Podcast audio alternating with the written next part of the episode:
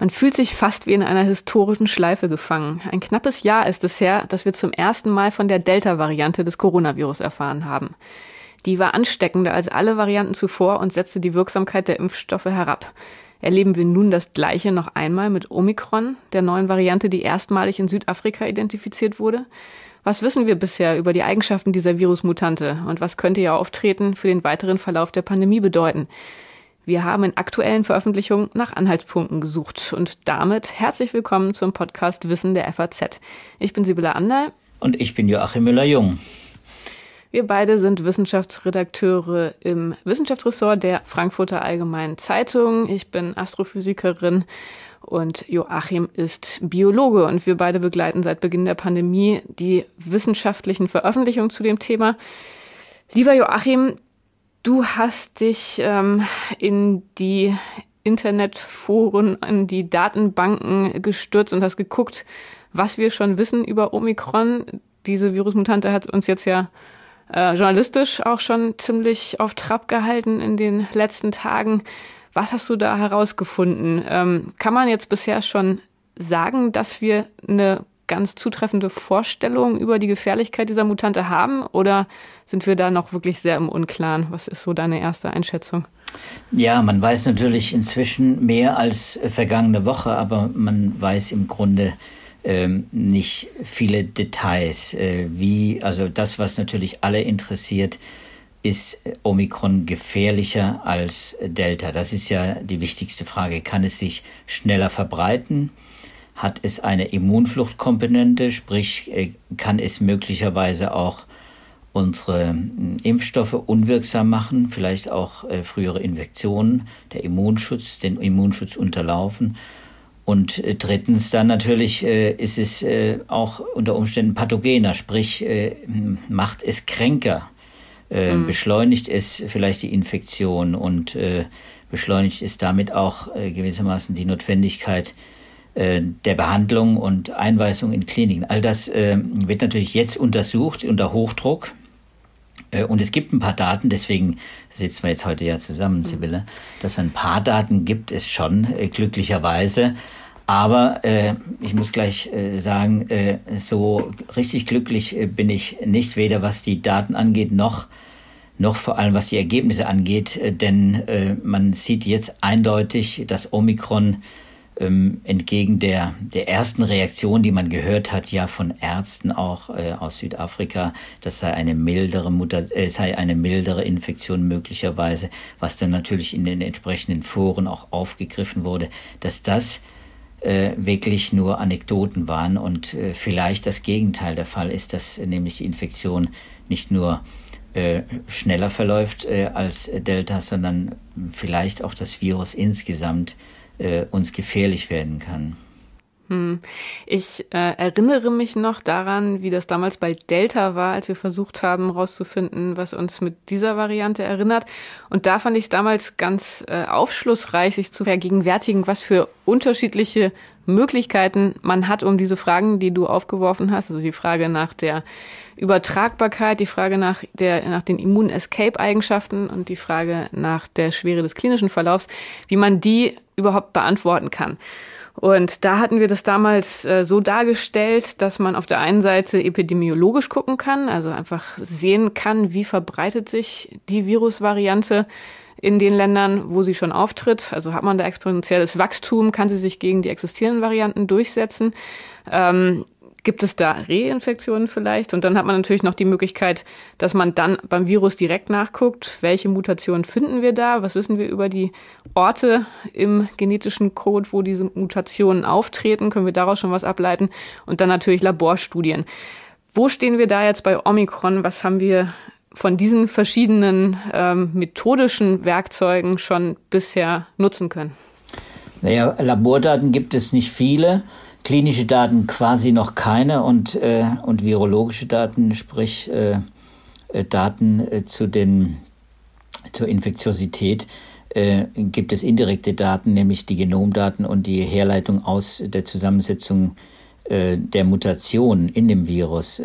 Das heißt, wir haben im Prinzip ähm, relativ wenige Daten zur Verfügung. Es gibt äh, seit gestern ein Preprint auf äh, der Preprint-Plattform MedArchive, äh, wenn wir natürlich verlinken.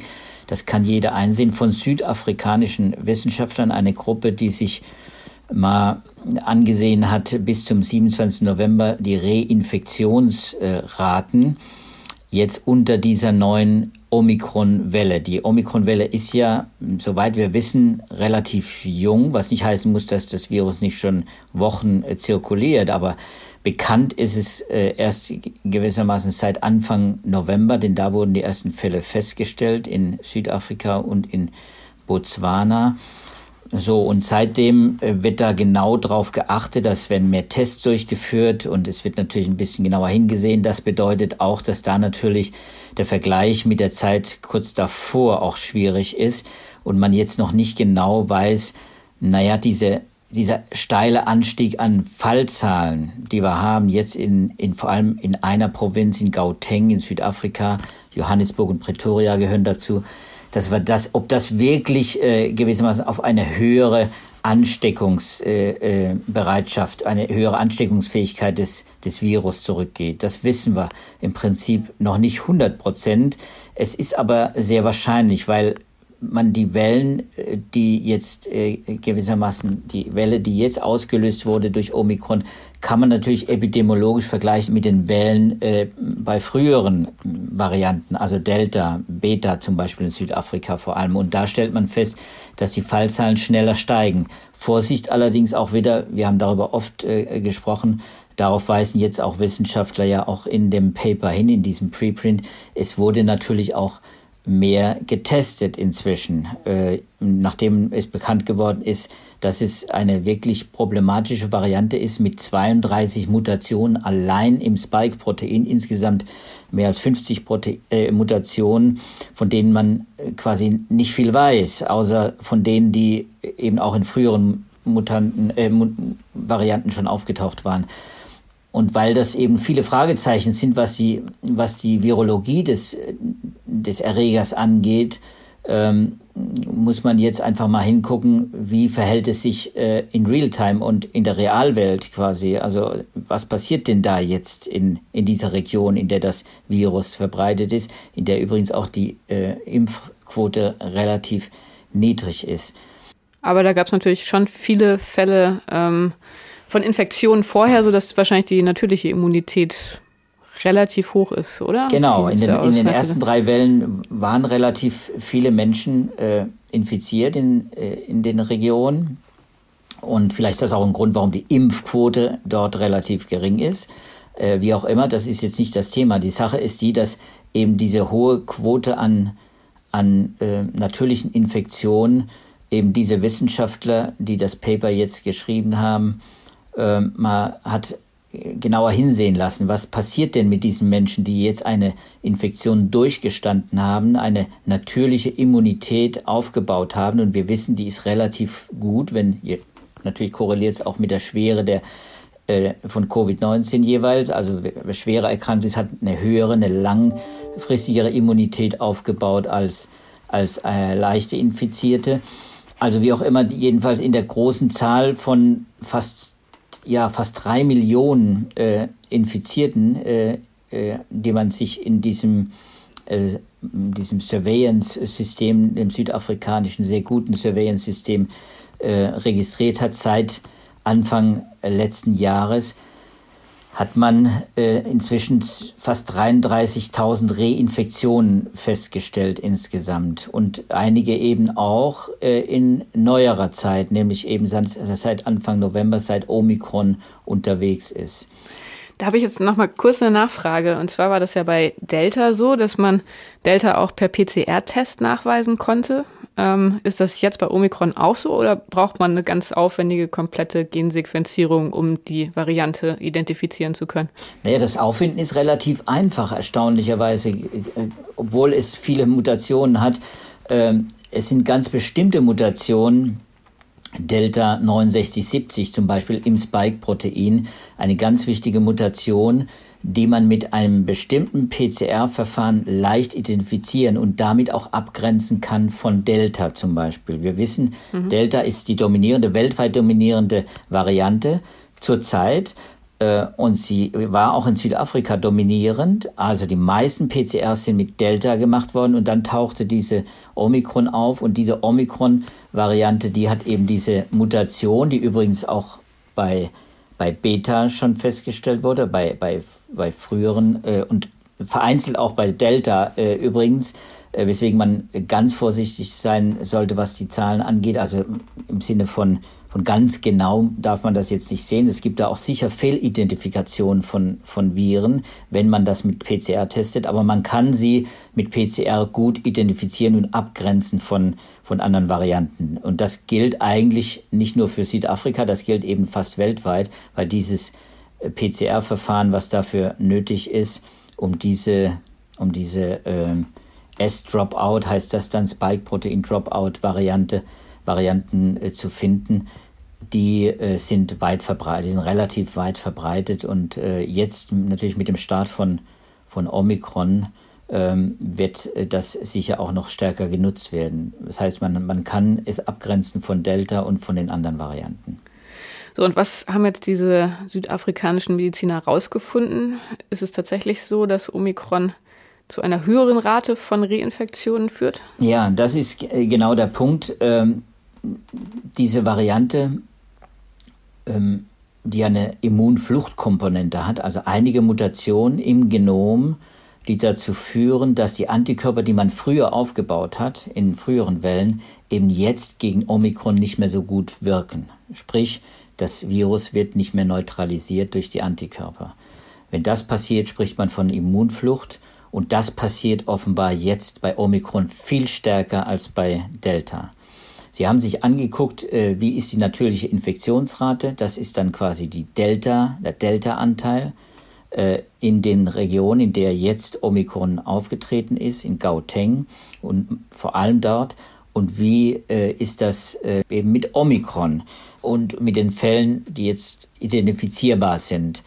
Und man hat sich die Reinfektionsrate äh, mal, an, mal verglichen eben und hat dann herausgefunden, dass die die Wahrscheinlichkeit einer Reinfektion durch Omikron fast dreimal äh, so groß ist eben wie die, äh, wie die Gefahr einer Reinfektion nach einer mit einer anderen Variante, also mit Delta dann in, in der Regel. Ne? Das heißt also, äh, egal ob man in der ersten, zweiten oder dritten Welle sich äh, infiziert hatte und eine Immunität aufgebaut hat, der Immunschutz ist jetzt bei Omikron vermindert. Das, glaube ich, kann man nach diesem Preprint sagen, sofern sich das eben auch bestätigt. Man muss immer vorsichtig sein, ist, ist noch nicht begutachtet. Aber es deutet darauf hin, dass diese Welle offenbar getragen wird, diese neue Omikron-Welle getragen wird von Reinfektionen, also Menschen, die geschützt sind, äh, die, die vermeintlich geschützt sind äh, und dann eben sich doch infizieren durch diese, durch diese Omikron. Und das könnte nicht sein, dass das vielleicht auch ähm, ein bisschen auch ein Messeffekt sein könnte, dass man da jetzt wirklich ganz genau hinguckt, weil ich meine, die Reinfektionen, die verlaufen ja meistens relativ mild, oder? Insofern ist da ja dann die Gefahr, dass äh, die Dunkelziffer nicht zu vernachlässigen ist, vielleicht besonders hoch. Ich weiß nicht, wurde das thematisiert in dem, in dem Paper? Gab es da Abschätzung? Das wurde thematisiert, ist natürlich, ist natürlich auch, das haben wir ja vorhin auch schon thematisiert, das ist natürlich ein Problem, dass man jetzt genauer hinsieht. Äh, und ähm, man, man vergleicht, deswegen muss man es natürlich auch vergleichen mit, mit, äh, mit, der, mit der natürlichen Reinfektionsrate. Also man hat bestimmte Fälle von Reinfektion, die gab es immer. Die gab es auch mit Delta, die gab es mit, mit, mit Beta, vor allem in Südafrika, die gab es auch bei uns mit Alpha. Also Reinfektionen waren immer möglich. Die waren allerdings in der Regel bei uns nicht erhöht. Äh, also bei Geimpften zum Beispiel. Wenn Geimpfte sich gewissermaßen neu angesteckt, äh, wenn sie sich angesteckt haben, dann gab es keine größere Gefahr äh, einer Reinfektion.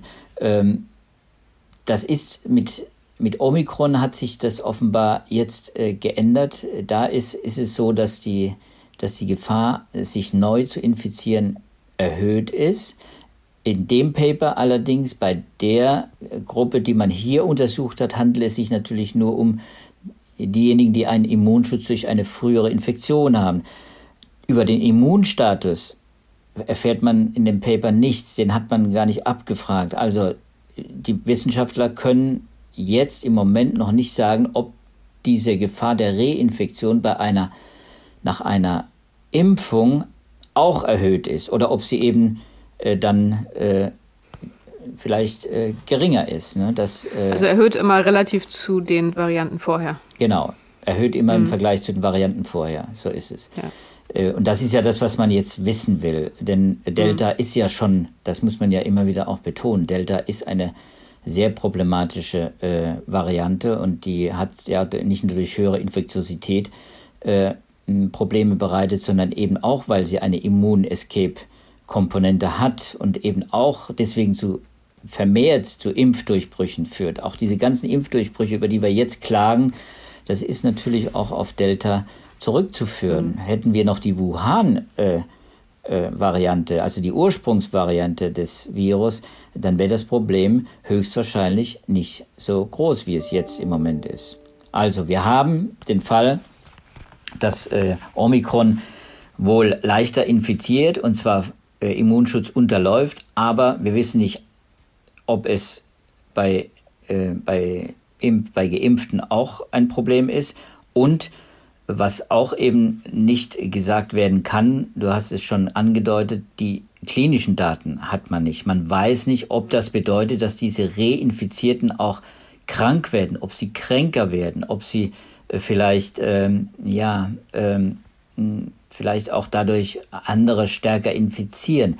Es gibt allerdings, und da gab es heute Morgen eine Pressekonferenz in Südafrika, wieder epidemiologische Indizien, die dafür sprechen, dass, äh, dass das der Fall ist. Äh, es gibt Hinweise darauf, dass die Hospitalisierungsrate entgegen der ersten Andeutung von, so, von vermeintlich milderen Infektionen eben hochgeht in der am stärksten betroffenen Region in Gauteng. Auch in angrenzenden Regionen, wo Omikron offenbar auch häufiger festgestellt wird, aber nicht in jedem Fall nachgewiesen übrigens ist. Also auch da muss man vorsichtig interpretieren. Äh, auch da stellt man fest, die Hospitalisierungen gehen hoch. So, das ist äh, klinisch ein interessanter äh, Hinweis, dass, dass also äh, dass es wirklich problematisch werden könnte. Wichtig auch in dem Zusammenhang, es wurde berichtet und auch die entsprechenden äh, Daten vorgelegt, dass Kinder unter vier Jahren überdurchschnittlich häufig betroffen sein sollen. Da muss man jetzt auch wieder vorsichtig formulieren. Wir haben das in Großbritannien auch erlebt. Du erinnerst dich, als äh, das war damals, als die Alpha-Welle begann, äh, dass da davon gesprochen wurde, dass Kinder besonders betroffen oder stärker betroffen sein könnten als Erwachsene. Das hat sich ja dann nicht so deutlich bestätigt, wie man das bei einigen Befunden äh, anfangs äh, ermittelt hat. Das heißt, wir müssen jetzt eigentlich vorsichtig interpretieren und sagen, jetzt hat man jedenfalls mehr Kinder, statistisch gesehen mehr Kinder in die Klinik, in der Klinik, die von die mit Omikron befallen sind, als in den vorangegangenen hm. Delta- äh, und Beta-Wellen.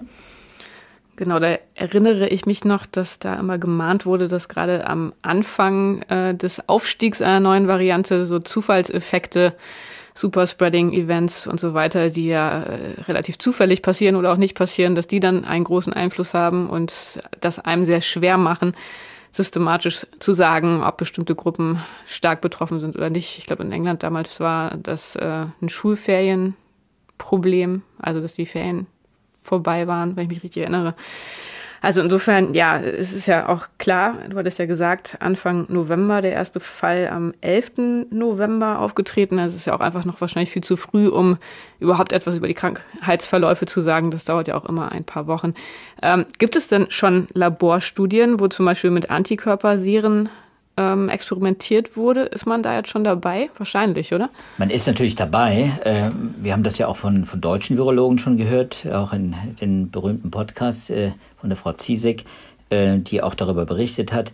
Ähm, natürlich wird jetzt laufen genau diese Laborstudien, um herauszufinden, wie diese Immunflucht, wie stark die ausgeprägt ist und wie stark dann die Übertragbarkeit des Virus äh, erhöht ist.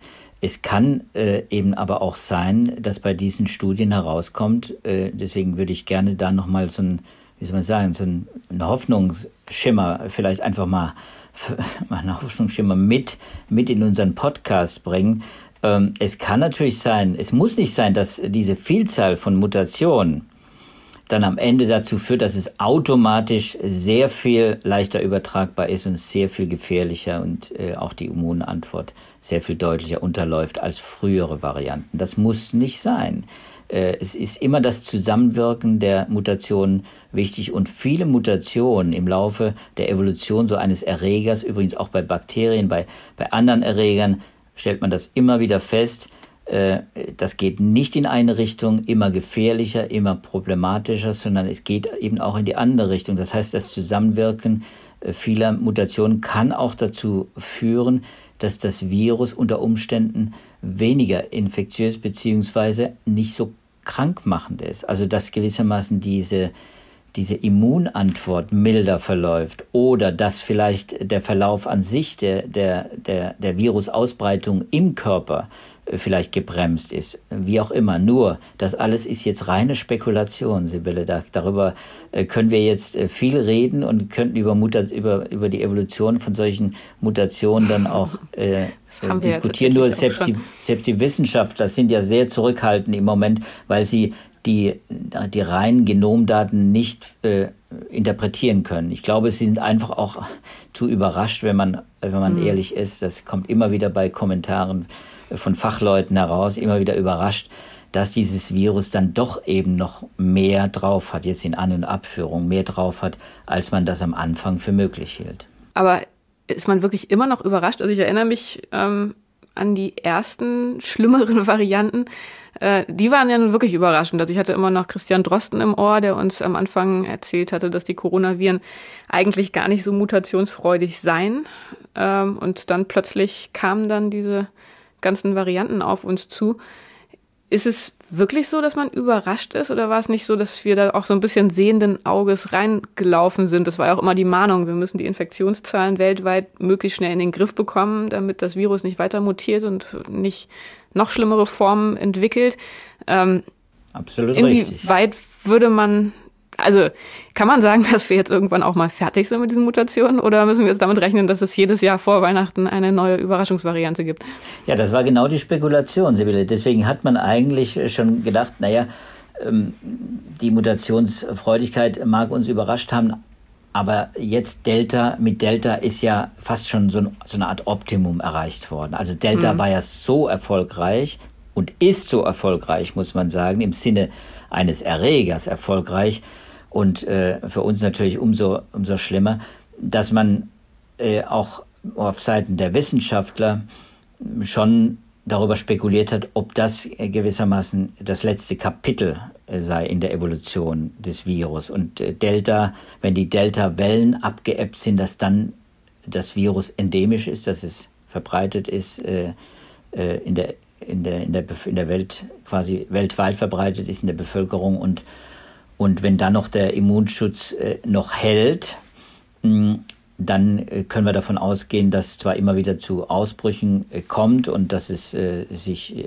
dass es nicht aus der Welt entfernt wird, dass es nicht eliminiert wird, aber dass es eben auch sich nicht groß weiterentwickelt, weil dann nämlich die Fallzahlen so gering sind, dass die, dass nochmal große Sprünge nicht gemacht werden können durch das Virus. Und das ist jetzt ähm, offenbar widerlegt. Denn äh, Omikron ist ein Fall, äh, vor dem andere Wissenschaftler dann auch immer wieder gewarnt haben, dass nämlich wenn solche Viren im Körper zum Beispiel von immungeschwächten Menschen Wochen oder gar Monate lang, was ja dokumentiert wurde, das waren Fälle dabei von vier bis fünf Monaten äh, Krankenhauspatienten, in denen dieses Virus zirkuliert ist im Körper und dann Mutation ausbildet, sich äh, vermehrt, äh, weitere Mutationen hinzukommen, dann noch Prozesse eben wie Rekombination, die Neukombination äh, dazu kommt, dass sich die quasi äh, im Körper auch neu kombinieren. Und wenn dann es passiert, was natürlich ungünstig und äh, unerwünscht ist, dass dieses Virus auch noch jemanden ansteckt in der Klinik und rausgetragen wird. Wenn das passiert, dann ist natürlich das Worst-Case-Szenario eingetreten. Und das ist, glaube ich, jetzt bei Omikron wirklich äh, der Fall. Man muss das natürlich nochmal rekonstruieren, wie genau die Genese war für dieses Virus, aber klar ist, im Stammbaum nimmt es eine Sonderstellung ein, im Stammbaum der, der, der SARS-CoV-2-Varianten. Äh, und da fehlt ein bisschen was äh, dazwischen. Man kann es nicht so glatt herleiten wie, wie andere Stämme, die, die sich ausbreiten in der Bevölkerung, neue Mutationen bilden. So, und dann äh, ist ein, zwei Mutationen dazugekommen und man dokumentiert das, indem man sie nämlich sequenziert und dann publiziert und dann in die Datenbanken aufnimmt. Das alles ist bei Omikron ja noch nicht der Fall.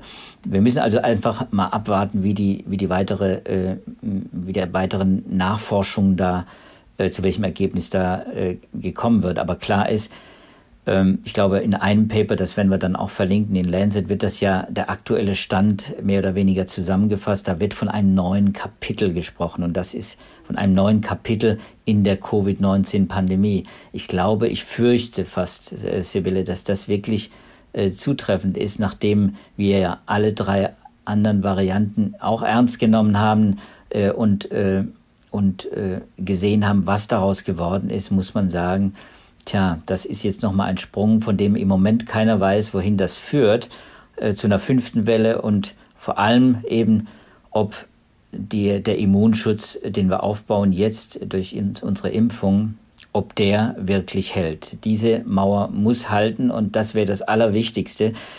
Wenn sie nicht hält mit den gegenwärtigen Impfstoffen und die großen Impfstoffhersteller haben ja schon angekündigt, dass sie sich darum kümmern, jetzt ganz schnell dann muss dieser, dann müssen die Impfstoffe natürlich angepasst werden, dringend angepasst mhm. werden. Und dann droht uns natürlich auch die vierte Auffrischungsimpfung, wenn man so will.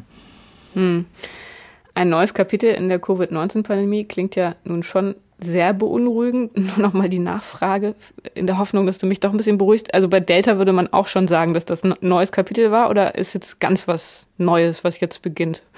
Naja, Delta war natürlich, äh, war natürlich sehr erfolgreich. Wir haben es ja schon gesagt.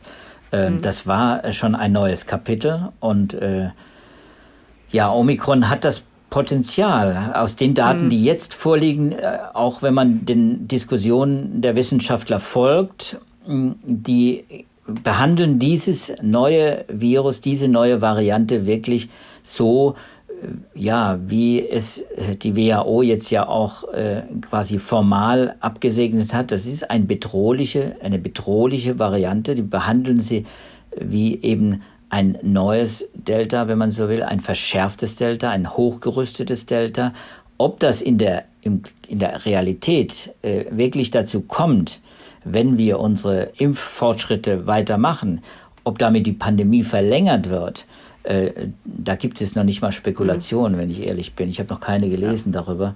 Ähm, aber potenziell muss man, muss man es natürlich befürchten. Äh, ich glaube, äh, dieses Virus ist so viel anders in der Zusammensetzung der, der Mutationen und so einige besondere Mutationen, die man wirklich noch nicht einschätzen kann, weil es dazu gar keine Labordaten gibt. Zum Beispiel so doppelte Mutationen im Bereich der Furin-Schnittstelle, also dem mhm. Bereich, des Spike-Proteins auf dem Virus, das das Virus braucht, um in unsere Zellen einzudringen. Also in ganz sensiblen Bereichen sind zum Teil eben Mutationen ähm, dabei, die immunologisch sehr problematisch sind, weil sie eben dann durch durch äh, Antikörper nicht mehr erkannt werden. Übrigens auch die therapeutischen Antikörper, auch die sind hm. jetzt natürlich äh, mit einem Fragezeichen versehen. Ob die noch wirken bei Omikron, das muss auch erstmal jetzt geprüft werden, ganz systematisch.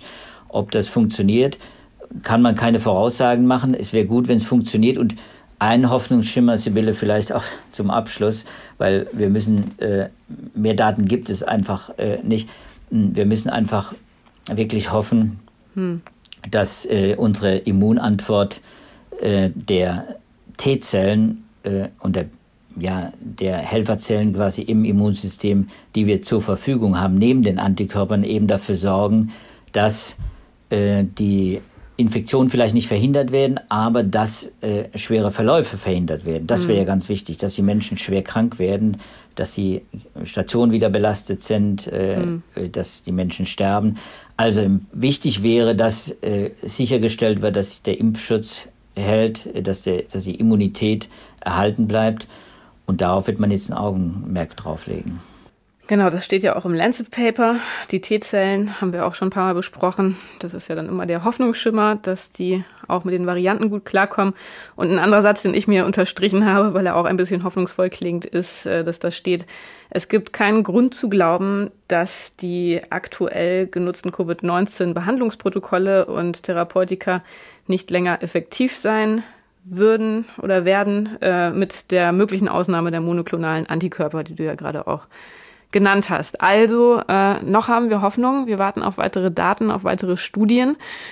Wir werden sicherlich äh, dann bald weitere Podcasts zu dem Thema aufnehmen, sobald wir mehr wissen. Nicht zuletzt, weil ja die Mutationen bei allem Schrecken, den sie verbreiten, für dich ja auch doch eine gewisse äh, theoretische Faszination besitzen, Joachim.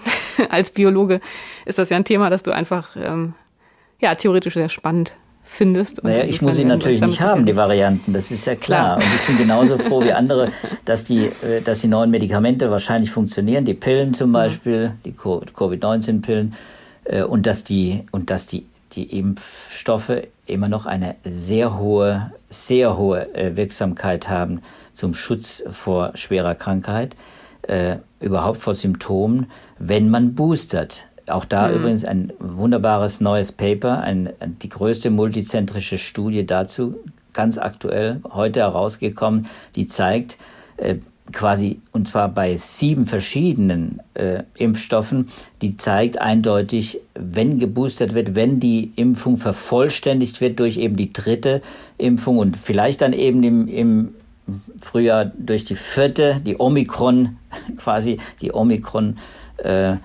äh, die Anti-Omikron-Vakzine, dann, äh, wenn geboostert wird, dann hält der Impfschutz und das ist immer noch der beste Schutz. Und deswegen bin, bin ich auch optimistisch, dass das, äh, wenn das Fortschritte macht mit der Impfung, dass wir da dann wirklich rauskommen aus der Geschichte. Hm. Ja, also wir werden das weiter im Auge behalten. Wir werden all die Studien in den Show Notes verlinken, vielleicht auch die Booster-Studie, die du gerade an, gesprochen hast. Das ist ja auf jeden Fall auch interessant. Wenn Sie die nächste Folge nicht verpassen wollen, dann können Sie uns und unseren Podcast bei allen Podcatchern abonnieren. Wenn Sie Fragen haben oder Feedback, Themenwünsche, Kritik, dann können Sie uns eine E-Mail schreiben unter dem Stichwort Podcast an die Adresse wissenschaft.faz.de. Und ja, wir würden uns freuen, wenn wir uns in der kommenden Woche wiederhören. Ähm, Mal gucken, welches Thema dann ansteht. Das äh, können Sie immer in unserer Mittwochsbeilage lesen, was wir planen.